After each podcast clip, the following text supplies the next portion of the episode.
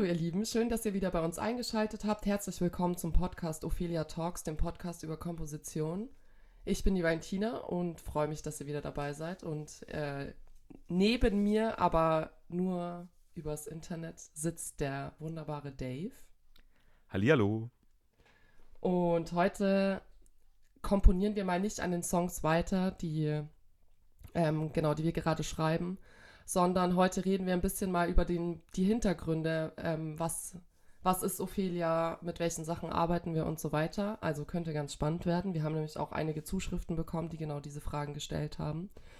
Bevor wir uns aber ins Vergnügen stürzen, habe ich noch eine Frage an dich, Dave. Äh, ja. Und zwar wollte ich dich fragen, wie das Gefühl eigentlich ist, wenn man auf einer Bühne steht, auf einem Festival mit einer Big Band und dann äh, für den Harald Rüschenbaum genannt, äh, gehalten wird.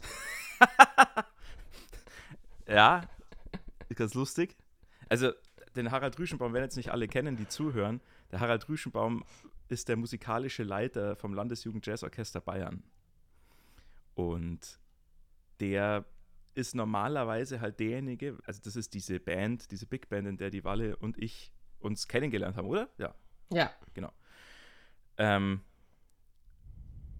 soll ich gleich die ganze Story droppen? Na klar. Okay, also das war nämlich so. Wir haben in Bayreuth, glaube ich, war das, gell, haben wir gespielt mit dieser Big Band. Da war so ein Festival, irgend so ein, ja, wie so ein Kulturfestival mit verschiedenen Bands aus der ganzen Welt sogar. Da waren irgendwie Chinesen da und Kasachen und was weiß ich nicht. Und ich bin irgendwie durch komische Umstände dazu gekommen, die Big Band zu leiten, weil plötzlich eben besagter Harald Rüschenbaum und unsere Organisatoren einfach gefahren sind und mir das so ein bisschen, ja, mich so ins kalte Wasser geschubst haben und gesagt haben, so, Dave, jetzt mach du mal die Big Band so ungefähr. Und ähm, ich glaube, da war aber niemand eingeweiht außer die und ich. Und deswegen standen wir da beim Spielen und haben halt da irgendwie bei irgendeinem so Konzert, ich glaube, es war ein Open Air, draußen gespielt und ich bin dann halt auch quasi, also ich habe gleichzeitig Tenorsaxophon gespielt, bin dann aufgestanden und habe die Band dirigiert, quasi so eingezählt und so. Und dann irgendwann haben wir, wir haben das erste Ding gespielt, dann hat uns irgendein so Moderator halt angekündigt und dann zeigt er so auf, auf mich und meint so, ja, und hier der Leiter der Big Band, Harald Rüschenbaum.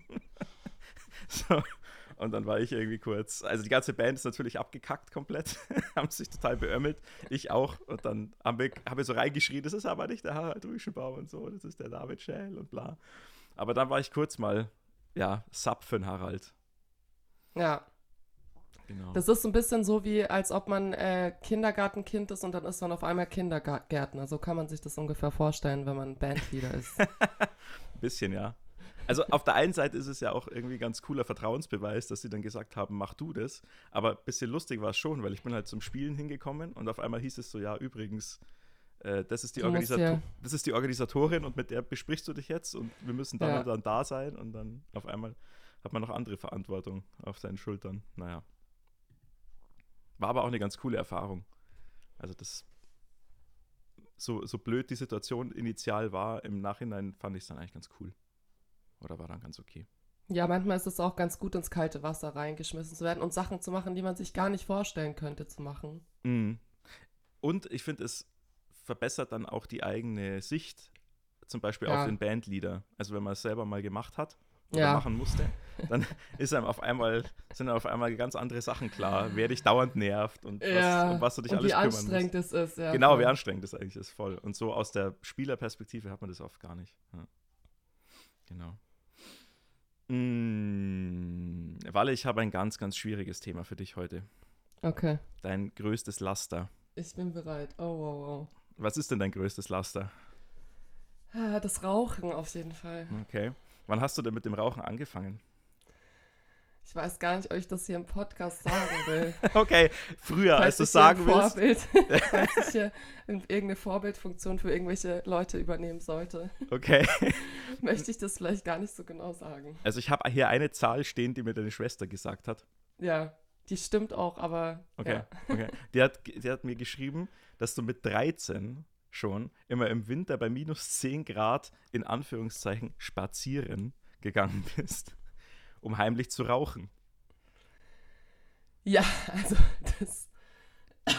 da muss ich ja gleich husten. ich wollte gerade sagen, das passt das aber. Ist, ähm, das ist jetzt auch ein bisschen übertrieben, würde ich mal sagen. Okay. Äh, es ging um eine Geschichte. Also es gibt mehrere Geschichten. Also ich habe sehr früh angefangen zu rauchen. Netterweise hat der Dave ja jetzt gesagt, mit wie vielen Jahren.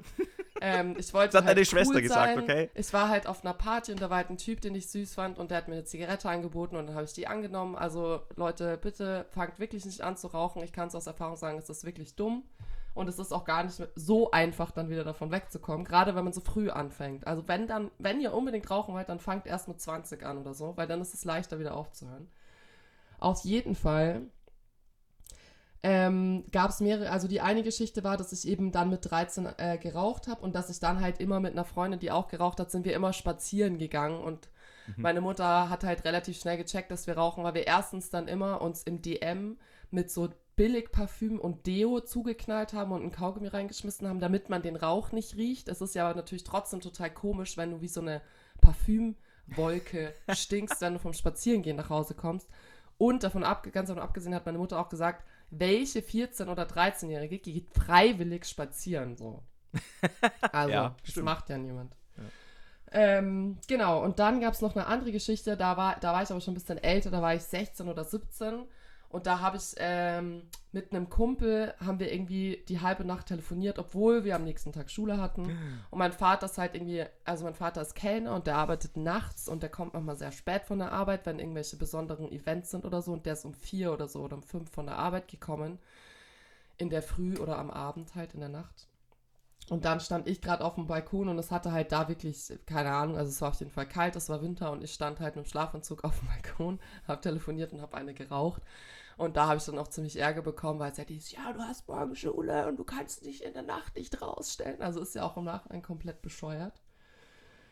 Aber da gab es einige Rauchergeschichten, auf jeden Fall. Naja, die Jugend und so, gell. Ja. Aber ja, Es gab auch eine richtig geile Geschichte, das war, da, da wussten meine Eltern in Anführungszeichen noch nicht, dass ich rauche. Da waren wir im Urlaub und da wollte ich dann unbedingt eine rauchen und bin mit meiner Schwester dann auch spazieren gewesen. Und mein Bruder ist uns hinterhergelaufen, weil der sich voll ausgeschlossen gefühlt hat, weil ich halt meinem Bruder nicht so vertraut habe. Und dann sind wir spazieren gewesen und ich habe eine geraucht und mein Bruder ist uns hinterher spioniert und dann ist er zu meinen Eltern gegangen und, und hat gesagt, ja, die Wally macht was mit Rauch, was ich nicht verraten darf. und Ja. dann wussten meine Eltern, dass ich rauche. hat dein Bruder zufällig eine Laufbahn beim Geheimdienst eingeschlagen. Nee, aber da war halt, klar, wir waren halt zu dritt und dann wollten wir ihn nicht dabei haben und dann hat er sich halt ausgeschlossen gefühlt, das verstehe ich schon. Da war der ja auch noch ganz klein. Na, okay. Aber das, also, die, das Geheimnis verraten ist auf jeden Fall süß. Ja. Na, wild, wild. Ich habe es ihm lange übel genommen, aber Simon, falls du hier zuhörst, äh, ist alles vergeben und vergessen. Ein Happy End. Ja. Sehr gut. Okay. Mm, Wir haben ja eine Abstimmung laufen für euch über unseren Mittelteil von dem Song. Da wollte ich nur kurz den aktuellen Stand durchgeben. Die Abstimmung ist jetzt gelaufen und äh, über das Ergebnis wollen wir dann aber erst nächste Folge quatschen, nachdem wir heute ja so ein bisschen so, eine, so einen Einschub machen mit anderen Themen. Und wir haben uns gedacht, wir reden dann lieber erst wieder drüber, wenn es auch wirklich darum geht, weiter zu komponieren. Genau. Jetzt kommen wir zu der großen Frage, was ist Ophelia? Die uns mehrfach gestellt wurde, gell? Genau. Ich fange mal ganz von vorne, oder ich sag's jetzt in einem Satz. Ophelia ist eine Band, beziehungsweise ein musikalisches Projekt mit verschiedenen Unterpunkten. Ähm, entstanden ist das Projekt dadurch, dass ich, also ich spiele ja relativ viel Live-Musik und ich spiele halt sehr oft bei anderen Leuten mit, das heißt Sidewoman oder Sideman, je nachdem. Ähm, und da ist es halt so, dass ich sozusagen Kompositionen von anderen Leuten oder Musik von anderen Leuten spiele in Big Bands oder in anderen Formationen und halt bei den anderen mitspiele sozusagen. Und da schon Mitglied bin in der Band, aber halt jetzt selber mich künstlerisch sozusagen nicht äh, verwirkliche. Und ich hatte das eigentlich auch nie so richtig ähm, in Gedanken. Also natürlich träumt man manchmal davon, ja, es wäre voll cool, eine eigene Band zu haben und so. Aber es ist dann wirklich irgendwann dadurch gekommen, dass mir ganz viele Leute in meinem Umfeld gesagt haben, hey, mach das doch einfach, mach doch deine eigene Band, warum machst du das nicht? Und dann habe ich halt gesagt, ja, weil ich Angst habe, dass das niemanden interessiert. Dann habe ich gesagt, ja, ist egal, man muss einfach mal Sachen ausprobieren. Ähm, genau, und dadurch kam das eigentlich zustande, dass ich mir gedacht habe, okay, cool, ich will irgendwie eine Band haben oder will irgendwie mein eigenes Projekt haben, wo ich Sachen ausprobieren kann und wer wäre da ein guter Mitstreiter, weil das ist eigentlich so das Wichtigste, beziehungsweise das, womit alles steht und fällt. Das kennt ihr ja auch aus der Musikgeschichte, aus der allgemeinen, dass es ja schon Bands gab, die sich dann total verkracht haben und teilweise dann noch Konzerte gespielt haben, aber teilweise sich dann auch aufgelöst haben, was dann natürlich sehr schade war. Und dann habe ich mir halt gedacht, ähm, habe ich an den Dave gedacht, weil wir uns halt vom Landesjugend Jazzorchester Bayern eben kannten. Und habe irgendwie mir gedacht, ich mag den Dave, ich finde der spielt cool Saxophon und irgendwie habe ich das Gefühl, dass das eine gute Idee wäre, ihn zu fragen. Und dann habe ich den Dave einfach angerufen und gefragt, ob er nicht Bock hätte. Und dann haben wir halt so ein bisschen gebrainstormt und uns ein bisschen überlegt, was, also was wollen wir überhaupt machen, was ist unser Projekt und so weiter. Und haben halt dann überlegt, okay, wir wollen Songs komponieren, wir wollen äh, Studioaufnahmen machen, wir wollen auch Live-Konzerte spielen und dann ging es halt so ein bisschen drum, ja, und wie, wie vermarktet man jetzt die Band? Oder wie kann man jetzt, was, was gibt es noch für Möglichkeiten? Was könnte man noch alles Cooles machen? Oder was wollten wir schon immer mal ausprobieren? Und dann sind wir irgendwann auf die Idee gekommen, dass wir einfach Lust hatten, ähm, einen Podcast zu machen, der diesen ganzen Prozess, wie diese Band entsteht, wie die Songs entstehen und so weiter, genau, dass wir das machen wollen. Und ja, Dave? ich wollte nicht ins Wort fallen, aber erstmal voll cool, wenn du das nochmal so erzählst. Ich fühle mich gleich wieder geehrt, weil ähm, auch damals, als du angerufen hast, da war ich auch so, in dem Moment war ich eigentlich nicht mehr so auf Spielen aus und hatte gar nicht mehr so Bock quasi, wie soll ich sagen, auf der Bühne zu stehen. Und das hat das jetzt irgendwie voll wieder ausgelöst in mir, weil ich eben auch finde, dass du cool Saxophon spielst und eine, eine coole künstlerische und auch nicht künstlerische einfach Person bist, Persönlichkeit bist. Und da habe ich gleich richtig Lust gekriegt, dann mitzuarbeiten. Und dieses Ding mit dem Podcast war dann, ja, so, glaube ich, ein bisschen meine Idee. Auf jeden Fall. Und dann äh, finde ich das jetzt einfach mal spannend, ob das gelingen kann, ob wir euch Zuhörer da effektiv mitnehmen können auf dieser Reise, was es bedeutet, jetzt so eine Band zu gründen. Und unser Hauptfokus wollte eben, sollte eben auf der Kompositionsarbeit liegen, also auf dem Schreiben von Songs und Stücken. Und ich glaube aber so ein bisschen den, den ganzen Bohai drumrum von so einer Bandgründung mitzuerleben, äh, wird vielleicht auch möglich sein. Genau, es ist halt auch eher so ein bisschen, dass wir uns halt überlegt haben, dass vor allem das Feedback für uns sehr ausschlaggebend und sehr wichtig ist. Und wenn halt jetzt viele, ganz viele Leute die gleiche Frage stellen, dass wir die dann auch in unserem Podcast natürlich behandeln wollen. Und deshalb haben wir jetzt heute zum Beispiel diese Folge, weil ganz viele Leute gefragt haben, was eben die Band eigentlich ist. Und es kommen jetzt auch später noch ein paar andere Sachen, die, glaube ich, auch sehr interessant sein können. Ich muss mich entschuldigen, dass ich ein bisschen heiser bin. Aber ich glaube, ich bin ein bisschen angeschlagen. Oje, oje. Aber ich glaube, man versteht ja alles trotzdem noch. Nee, das passt alles. Sonst machst du das einfach mich labern. Ich kann eh für drei ja, Leute. Äh. Sehe kein Problem. Und genau, diese Frage mit was ist Ophelia kommt eben öfter und im Prinzip einfach für die Vorstellung, Ophelia ist eine Band und was wir in dem Podcast hier machen, ist, dass diese Band euch so ein bisschen hinter die Kulissen blicken zu lassen bei, der, bei dieser Band. Das ist vielleicht eine ganz gute Zusammenfassung, oder? Ja. Kann ich mir vorstellen. Genau. Ähm, was auch öfter kommt, ist, weil wir uns ja auch gezielt an Leute richten, die jetzt keinen musikalischen Hintergrund haben, ist so dieses, was ist eigentlich Komponieren und wie funktioniert das und was macht ihr da eigentlich? Und, und was, was, was passiert da im Kopf. Ja? Und ich kann verstehen, dass es schwierig ist, sich das quasi vorzustellen, wenn man jetzt keine, wenn man jetzt selber nicht mal ein Instrument spielt oder so, was ja nicht schlecht ist, sondern was halt einfach ein Fakt ist. Wenn man das nicht macht, dann hat man da halt nicht so den Einblick. Und selbst wenn man ein Instrument spielt, ist das Komponieren oft was, was man eigentlich noch nicht so, ja, man, man setzt da eher Sachen um, dann wenn man ein Instrument spielt und, und hat nicht selber diese kreative Arbeit. Und was ich festgestellt habe, ist ein guter Vergleich, den man da immer bringen kann zum Thema Komponieren, ist der Vergleich mit Sprache. Also im Prinzip kann man sich das vorstellen, wenn man ein Stück, ein musikalisches Stück komponiert, ein bisschen wie wenn man einen Text schreiben würde. Ähm, Also es gibt auch bestimmte Regeln, in Anführungszeichen, ja, so wie eine Grammatik bei einer Sprache. Ähm, aber beim Komponieren ist das ein bisschen flexibler als bei einer Sprachgrammatik. Also man hat ein bisschen mehr Möglichkeiten, diese Regeln auch zu drehen und zu, zu wenden, je nachdem. Wobei ich da, Entschuldigung, ich will Ja. da nur kurz unterbrechen, was ist ja in der, also wenn man, je nachdem, äh, welche Epoche und welche Künstler man sich anschaut, Mhm. wenn man sich jetzt den Dadaismus anschaut, dann gibt es da auch keine Grammatik. Also ich, war, ich hoffe, Ja. dass alle wissen, was Dadaismus ist. Falls nicht, ist auch nicht schlimm. Dadaismus ist so eine Epoche gewesen oder so eine Stilrichtung sozusagen, wo ähm, einfach mit Silben äh, ohne Bedeutung eben Gedichte geschrieben wurden. Das heißt, es ist eben, es gibt Regeln, aber andererseits muss auch nicht immer jede Regel eingehalten werden und das ist in der Musik genauso. Mm, Genau, ja, stimmt. Aber ich, also jetzt mal angenommen, du würdest jetzt einen, einen Brief jemandem schreiben, dann solltest du dich schon an Grammatikregeln halten. Im Würdest du dich nicht über einen Dadaismusbrief von mir freuen? Von dir schon. Aber wenn mir jetzt die Bank einen Dadaismusbrief schreibt, das fände ich, glaube ich, nicht so gut. Wobei das manchmal eh, äh, bei manchen Sachen kommt es mir, wie Dadaismus vor, aber es ist keiner. Ja, stimmt, je nachdem, irgendwie Vertra äh, Verträge von Autoversicherungen oder so. Ja, ja. Ja, ja.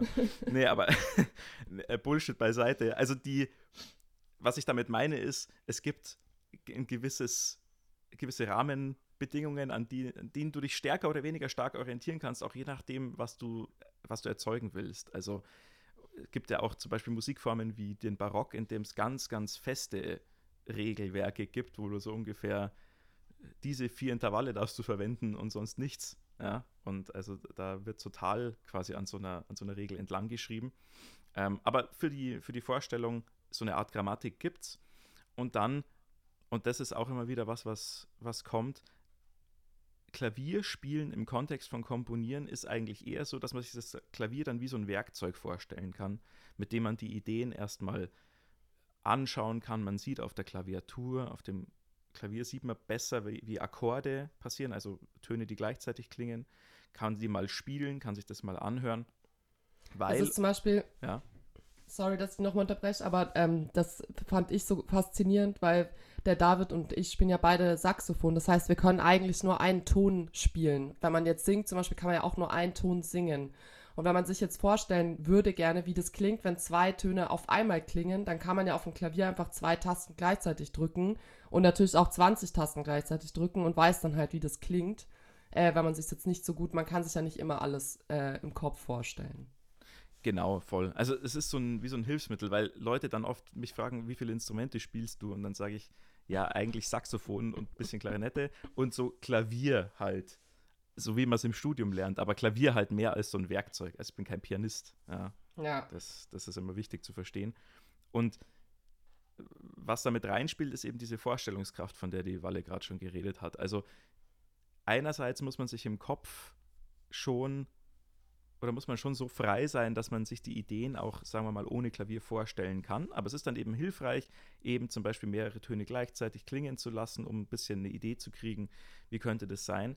Und dann, wenn man aber für andere Instrumente spielt, man hat ja nicht immer alle Instrumente rumliegen und kann auch nicht alle spielen, deswegen muss man dann auch ein bisschen eine Vorstellung davon haben, wie ist die Klangfarbe von zum Beispiel einem E-Bass oder, ähm, oder eben von einem, äh, weiß ich nicht, von einer Geige, wenn man jetzt noch Streicher dazu hat oder was auch immer, dass Mhm. man dann so ein bisschen im Kopf quasi schon die Fähigkeit hat, das, was man zum Beispiel auf dem Klavier spielt oder auf seinem Instrument komponiert und spielt oder am Computer, dass man das dann im Kopf übersetzt quasi und schon sich in der Vorstellung dieses andere Instrument hören kann und sowas. Also es hat ein bisschen, ist eigentlich auch ein bisschen wie beim Sprechen, also sich quasi einen, einen Gedanken konkreter zu fassen, bevor man ihn aufschreibt. So kann man sich es eigentlich vorstellen. Und dann ist natürlich der allerwichtigste Punkt bei dieser ganzen Kompositionsarbeit ist am Schluss hast du immer mehrere Möglichkeiten, eine bestimmte Melodie zu schreiben oder ein bestimmtes Stück zu schreiben. Und dann musst du Entscheidungen treffen. Dann musst du dir überlegen, will ich jetzt genau diese Melodie oder will ich die nochmal verändern? Will ich genau diese Akkorde haben, die das Klavier spielt oder will ich die ein bisschen anders haben oder will ich ähm, die eine Melodie, die ich geschrieben habe, für die Geige haben oder doch lieber äh, für eine Posaune oder weiß der Kuckuck. Und für diese Entscheidungen holen wir jetzt euch ein bisschen dazu. Also wir machen quasi die, die Vorbereitungsarbeit schon und dann zeigen wir euch die Möglichkeiten, die wir uns ausgedacht haben und ihr könnt dann entscheiden, was, in welche Richtung soll es jetzt gehen und welche dieser kreativen Entscheidungen, bei der wir euch einbinden, wollt ihr gerne haben. Genau. Ich hoffe, ich konnte einigermaßen darstellen, was so, wie Komposition so funktioniert. Zumindest auf einer ein bisschen abstrakten Ebene. Genau, falls ihr da irgendwie doch noch irgendwelche Detailfragen habt oder so, dann könnt ihr uns gerne natürlich jederzeit nochmal fragen. Ähm, je nachdem, wie detailliert halt da Leute interessiert sind. Ähm, Kann auch sein, dass wir dann mal einfach nur per Mail antworten oder so, wenn Genau. wir das jetzt in der Folge vielleicht dann nicht Genau. unterbringen können. oder der Dave nimmt euch eine dreistündige Sprachnachricht auf. Das kann ich auch noch Auf machen, ja. WhatsApp. ähm, und dann, genau, dann ist es jetzt so, also wenn man jetzt ein Stück komponiert oder wenn man, genau, wenn man jetzt ein Stück komponiert, dann ist es so, dass jetzt von den Instrumenten her gibt es dann oft auch noch ganz viele verschiedene Möglichkeiten. Und äh, der Dave und ich haben bei der Besetzung schon oft rum überlegt. Und da wollten wir euch heute eigentlich auch ein bisschen was drüber erzählen. Und das kann ich auch gerne machen. Aber ich habe tr- trotzdem das Gefühl, dass der Dave und ich uns eigentlich noch nicht so ganz sicher sind, was wir jetzt wirklich alles dabei haben wollen und was wir Mhm. nicht dabei haben wollen. Also wir haben uns auf jeden Fall überlegt, dass wir einen Bass dabei haben wollen, einen E-Bass. Ähm, wahrscheinlich auch ein Klavier oder ein Synthesizer, also ein klavierähnliches Instrument mit anderen, bisschen anderen Sounds als nur dem Klaviersound. Und wir haben uns auch darauf festgelegt, dass wir einen SchlagzeugerInnen dabei haben wollen. Dann haben wir festgelegt, dass wir natürlich Bläser dabei haben wollen, weil wir ja auch mitspielen wollen und dann müssen ja Bläser notgedrungen dabei sein. Also mindestens zwei Saxophone müssen schon mal dabei sein. genau. Nicht wir zwei. Da haben wir auch, also ich meine, das ist natürlich auch immer so eine Geschmacksfrage. Es ist natürlich oft so, also es gibt ja Holzblasinstrumente, das sind jetzt im Jazz- oder Pop-Bereich oft, sehr, sehr oft äh, Saxophone und als Blechblasinstrumente ist es sehr oft Posaune oder Trompete. Und die Mischung von Blech und Holz klingt einfach oft fetter, als wenn man jetzt nur zehn Saxophone hat oder nur zehn Trompeten hat. Ja, aber das macht mehr, es macht mehr ähm, Textur, oder? Also, Genau, weil wenn, wenn man nur zehn Trompeten hat, das kann zwar fett klingen, aber das klingt dann halt oft sehr blechern. Also ist jetzt, äh, ist halt einfach so. Und äh, wenn dann halt noch ein Holzblasinstrument ist, dann kann das halt sehr weich klingen oder ein bisschen, genau, ein bisschen weicher klingen. Und wenn aber nur Saxophone da sind, dann kann's, ist es halt auch manchmal so, dass es, dass so dieser scharfe Kick sozusagen, den jetzt eine Trompete oder eine Posaune durch dieses Blech Material äh, und Ansatz und so weiter spielen können, ist halt dann bei den Saxophonen, finde ich, manchmal ein bisschen nicht ganz so mh. scharf wie mit den Blechinstrumenten. ja, da geht es auch Und wieder dann- um, da geht es auch wieder ein bisschen wie beim Komponieren um dieses, was für Möglichkeiten habe ich dann auch mit den Instrumenten? Ja, was sind die Stärken von den einzelnen Instrumenten und wie kann ich die dann benutzen? Genau. Und dann ist es ja auch zum Beispiel so, dass man ja das ja nicht bei jedem Song gleich machen muss. Also es kann ja auch ein bisschen variieren, je Song. Und das kann ja zum Beispiel auch variieren, dass wenn man im Studio Aufnahmen macht, dann kann man ja mehr Leute auch dazu holen, weil es ja sozusagen dann halt ist, okay, wir nehmen jetzt fünf Songs auf, wir sind jetzt irgendwie drei Tage in der und der Stadt, dann kann man entweder Leute aus der Stadt fragen oder Leute da anreisen lassen. Aber wenn man jetzt äh, Konzerte spielt, dann ist halt die Frage, wenn du dann halt jedes Mal äh, ein Streichquartett und, äh, weiß ich nicht, zehn Hm. Bläser dabei hast oder so, dann wird es halt mit der Organisation auf jeden Fall extrem. Genau. Das ist dann immer die, Aber genau, das ist dann immer die Frage, praktisch versus äh, Möglichkeiten, die du hast und so. Ja. Genau, und da sind wir jetzt einfach, also besetzungsmäßig, es wissen, wir, wir wissen, dass wir eine Band haben wollen, wir wissen aber noch nicht, wie die Band aussieht. Ähm, ich hoffe trotzdem, dass das jetzt euch einfach das so ein bisschen beantworten konnte, dass wir, wir wollen eine Band haben, aber wir wissen noch nicht ganz genau, wie viele Saxophone da jetzt dabei sind oder wie viele, ähm, wa- was weiß ich, ob wir jetzt einen Sänger oder eine Sängerin haben wollen oder ob wir überhaupt Gesang dabei haben wollen oder ob wir nicht einen Rapper fragen oder ob wir selber rappen Genau. in Dadaismus-Sprache. Oder Damit- wie auch immer. Ich möchte dann aber, dass du den Text schreibst. Ja, kann ich sehr gerne. Ich glaube, das kann ich sehr, das könnte ich sehr gut. Nice. Und ich glaube, wir sind uns schon einig, dass es eine etwas, eine verhältnismäßig große Besetzung werden soll, glaube ich. Also Ja. in- kein Trio. Ja. Genau, kein, nicht drei Leute, sondern ein bisschen mehr Leute. Genau, keine kleine Band, sondern schon so eben mit Bläsersatz und eventuell auch äh, Gesang und sowas. Voll. Ja, aber da seht ihr eben, dass alles noch im, im Prozess ist. Also das ist noch, das sind noch keine Abschlüsse, noch keine Entscheidungen getroffen. Und das macht aber auch Spaß, finde ich, wie wir, glaube ich, auch schon mal be besprochen hatten, dass man dann so ein bisschen auch jetzt noch offen ist und, und Sachen noch verändern kann, auch in der Art, wie man dann die Stücke schreibt zum Beispiel. Ja. Ähm, eine Sache, die uns auch äh, gefragt wurde öfter, war, wie wir denn arbeiten und was für Werkzeuge wir denn verwenden. Ähm, momentan spielt sich das alles noch in, im, im digitalen beziehungsweise in der Vorbereitungsphase ab. Also wir sind jetzt noch nicht im Studio gewesen und haben richtig Musik aufgenommen, die schon fertig geschrieben war, sondern momentan machen wir eigentlich das meiste in Logic und in Sibelius. Über Sibelius spricht die Walle dann gleich nochmal. Das ist eine Notationssoftware. Und ich erkläre euch kurz ein bisschen, was Logic ist. Also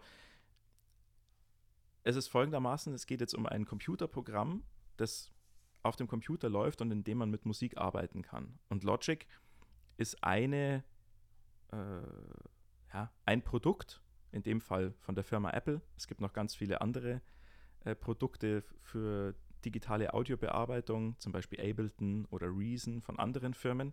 Also Falls übrigens irgendjemand von dieser, äh, von irgendeiner von diesen Firmen gerade zuhört, wir sind natürlich an einem Endorsement äh, interessiert und würden sofort auch Software wechseln. Äh. ja, ja, ja, natürlich, natürlich, natürlich.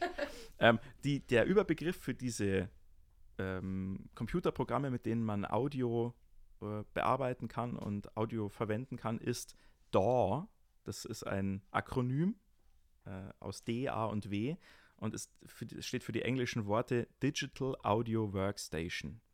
Also digitale Audio, äh, wie sagt man, Arbeitsstation, wenn man es jetzt wörtlich übersetzt. Und es, man kann sich das vorstellen wie ein digitales Studio immer im Computer. Und da kann ich alles Mögliche mit Audio machen. Also ich kann zum Beispiel ein Mikrofon anschließen und rein singen oder rein mein Instrument spielen und dann habe ich dieses aufgenommene Audio wie früher bei einem, bei einem Tape-Deck in meinem Computer drin und kann mit dem Sachen machen. Ich kann es bearbeiten, ich kann Filter drüber legen, ich kann es schneiden und so weiter. Und ich habe eben auch die Möglichkeit, und da kommen wir auch gleich nochmal ein bisschen drauf, ähm, sogenanntes MIDI zu erzeugen. MIDI ist ein digitales Audioformat, das dafür gedacht ist, dass der Computer Audioinformationen abspielen und aufnehmen kann. Und so nimmt man hauptsächlich zum Beispiel Synthesizer oder äh, programmierte äh, Schlagzeugstimmen und sowas auf. Das ist mh, mm, ein Format, in dem quasi Länge der Note, Höhe der Note und ganz viele andere Informationen darüber gespeichert sind für den Computer, sodass er es immer wieder gleich wiedergeben kann. Und der, Vorteil, der große Vorteil von MIDI ist, es sind erstmal nur diese Informationen. Und mit welchem Instrument dann diese Informationen abgespielt werden, kann ich im Nachhinein ändern. Das heißt, ich kann mit einem Klaviersound irgendwas einspielen. Und wenn mir dann kommt, ach, jetzt möchte ich aber lieber, dass das eine Orgel ist, dann kann ich einfach in der Audio-Software, in der DAW, den, das Instrument austauschen und kann sagen, jetzt spielt es kein Klavier mehr, sondern eine Orgel. Und es klingt immer noch so gut oder so ähnlich wie das Klavier, was ich eingespielt habe, nur mit einem anderen Sound. Ähm, das ist der Vorteil von MIDI. Der Nachteil von MIDI kann sein, dass wenn man es nicht sehr detailliert bearbeitet, dass es dann relativ künstlich klingen kann. Und wir haben da für euch auch ein Beispiel vorbe äh, vorbereitet. Ich würde sagen, das machen wir dann, äh, wenn du auch äh, von Sibelius ein bisschen erzählt hast, weil zum Beispiel dann diese Audio, wie soll ich sagen, diese Audioinformation oft sehr grob erstmal einprogrammiert ist weil man ja erstmal nur was ausprobieren will. Und dann klingt es oft künstlich und nicht sehr musikalisch. Und äh, kriegt dann, das ist auch ein bisschen so, wie ihr schon quasi die, den Song, das Songbeispiel von uns gehört habt. Also es klingt so ein bisschen off. Es ist einfach noch nicht ganz fertig. Ja, dadurch, dass das dann so grob ist. Genau, weil wir haben uns überlegt, ähm, dass wir ja, wir zeigen euch ja Soundbeispiele und zum Beispiel in der zweiten Folge wo wir den ersten Song sozusagen angefangen haben, euch zu zeigen, war es halt so, dass einfach alles eigentlich MIDI war, außer das Saxophon oder die Saxophone. Mhm. Und ähm, das Klavier war zwar auch eingespielt, aber war auch mit einem MIDI-Sound. Also es war sozusagen alles MIDI und ähm, uns war einfach wichtig, dass ihr mal den Unterschied hört, wie das ist, wenn das jetzt ein Programm spielt, egal welches Programm, oder wenn das halt ähm, echte Menschen spielen, dass ihr halt dann, dass man sich da auch ein bisschen, dass man das weiß, dass es dann noch mal besser klingt, wenn das halt eine echte Band spielt. Und ähm, genau, zu Sibelius sage ich jetzt nur ganz kurz was. Das ist eben, wie der Dave schon gesagt hat, eine Notationssoftware. Das ist einfach wie Word, nur für MusikerInnen. Und zwar kann man da halt einfach, also es gibt ja diese ähm, Partituren. Das kennt man zum Beispiel, wenn man jetzt bei einem klassischen Konzert ist oder bei einem Big Band Konzert, dann steht ja oft eine Person, die dirigiert vor dem Orchester oder der Big Band eben und hat immer so ein dickes Buch oder immer so, so komische, ja, so komische Hefte dabei und so einen riesigen Notenständer meistens oder zwei Notenständer und dann blättern die da immer so rum und da steht eben alles drin, was die Band gerade spielt, äh, auch in jeder Zeile untereinander. Und ähm, auf Sibelius kann man eben genau das erstellen, sozusagen, dass man einfach solche Sachen schreibt. Also man kann da Melodien reinschreiben, äh, für verschiedene Instrumente auch. Und da kann man eine einstimmige Melodie, aber auch eine hundertstimmige Melodie reinschreiben. Also man kann da auch was für Orchester schreiben. Und dann gibt man eben da auch die Instrumente schon an. Also ich schreibe jetzt was für. In unserem Beispiel ist es zum Beispiel für Bariton, Saxophon, Jazzgitarre, E-Bass und Schlagzeug geschrieben.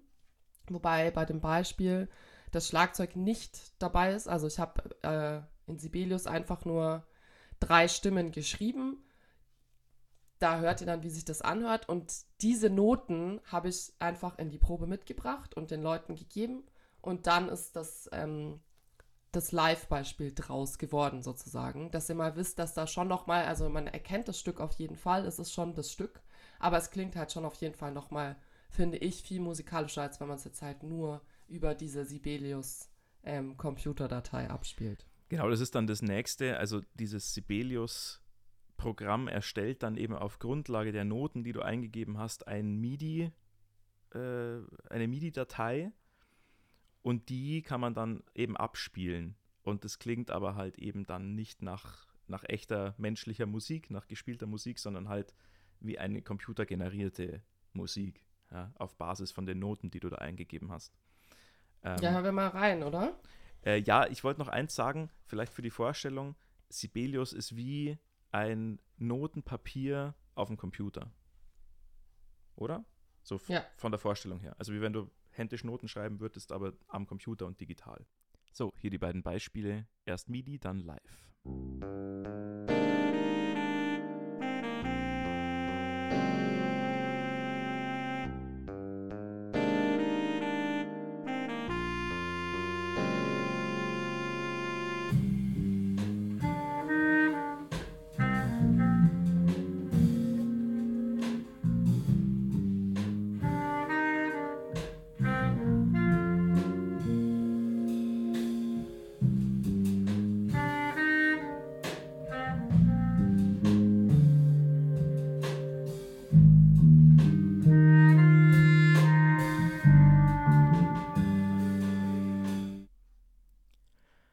Okay, ich hoffe, ihr hattet jetzt, habt jetzt ein bisschen eine Vorstellung gekriegt von dem, was wir, äh, über das wir gerade geredet haben, diesen Unterschied.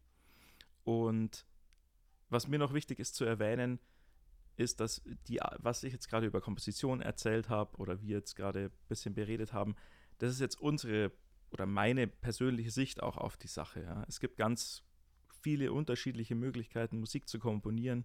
Es gibt auch viele Leute, die es ganz ohne Computer machen, einfach aus Prinzip. Ähm, es gibt Leute, die, weiß ich nicht, setzen sich raus und äh, schreiben Vogelstimmen raus und denken sich aus dem Melodien aus. Also es ist einfach ein riesiges, eine riesige Welt, äh, in der man sich bewegen kann und in der man die Sachen auch so machen kann, wie man das möchte. Und das finde ich ist aber auch die ganz große Stärke von, egal in welchem kreativen Feld du dich bewegst, aber eben besonders auch bei der Musik, dass es eben so viele verschiedene Perspektiven drauf gibt, dass es so viele verschiedene Möglichkeiten gibt, mit Musik zu arbeiten. Und das macht eigentlich auch die, die musikalische Welt aus, meiner Meinung nach, weil man dann so viele verschiedene Sichtweisen auch durch die Musik kennenlernt. Äh, und das finde ich einfach mega spannend und deswegen machen wir das ja auch beide gerne, weil wir da Spaß dran haben, auch, auch uns selber zu entdecken beim Komponieren. Auf jeden Fall. Ja, dann vielen, vielen Dank euch fürs Zuhören. Ähm, wir hoffen, dass ihr heute auch ein bisschen mehr Einblicke eben hinter die Kulissen bekommen habt. Nochmal zur Erinnerung, das ist ein interaktiver Podcast. Der Podcast ist für euch. Das heißt, wenn ihr irgendwas wissen wollt oder ihr irgendwas nicht wissen wollt oder irgendwas euch nicht so gut gefallen hat, dann sagt uns gerne Bescheid.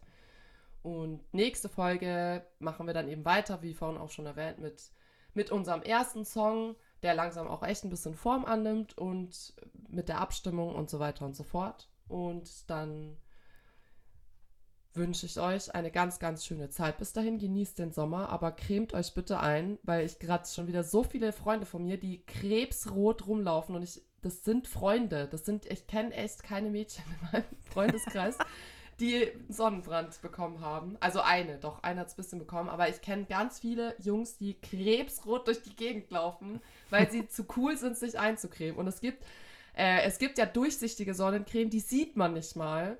Ähm, die ist nicht weiß, da hat man dann nicht diese weißen Striche überall. Dann kauft euch die meinetwegen, aber cremt euch bitte ein es und genießt den Sommer. Hautkrebsrisiko ist real. Ja. Das ist kein, ist kein Witz. Genau. Äh, ich wollte noch unsere E-Mail sagen, die ist das.ist.ophelia mit ph at gmail.com. Da könnt ihr uns Findet schreiben. ihr auch in der Folgenbeschreibung. Genau, steht auch in der Folgenbeschreibung. Auf die Website könnt ihr auch gehen, www.ophelia.band. Da findet ihr auch alles, unsere Kontaktdaten und Podcast und alles Mögliche. Ähm, Genau. Cremt euch ein und ich wünsche euch auch eine schöne Sommerzeit. Haut rein.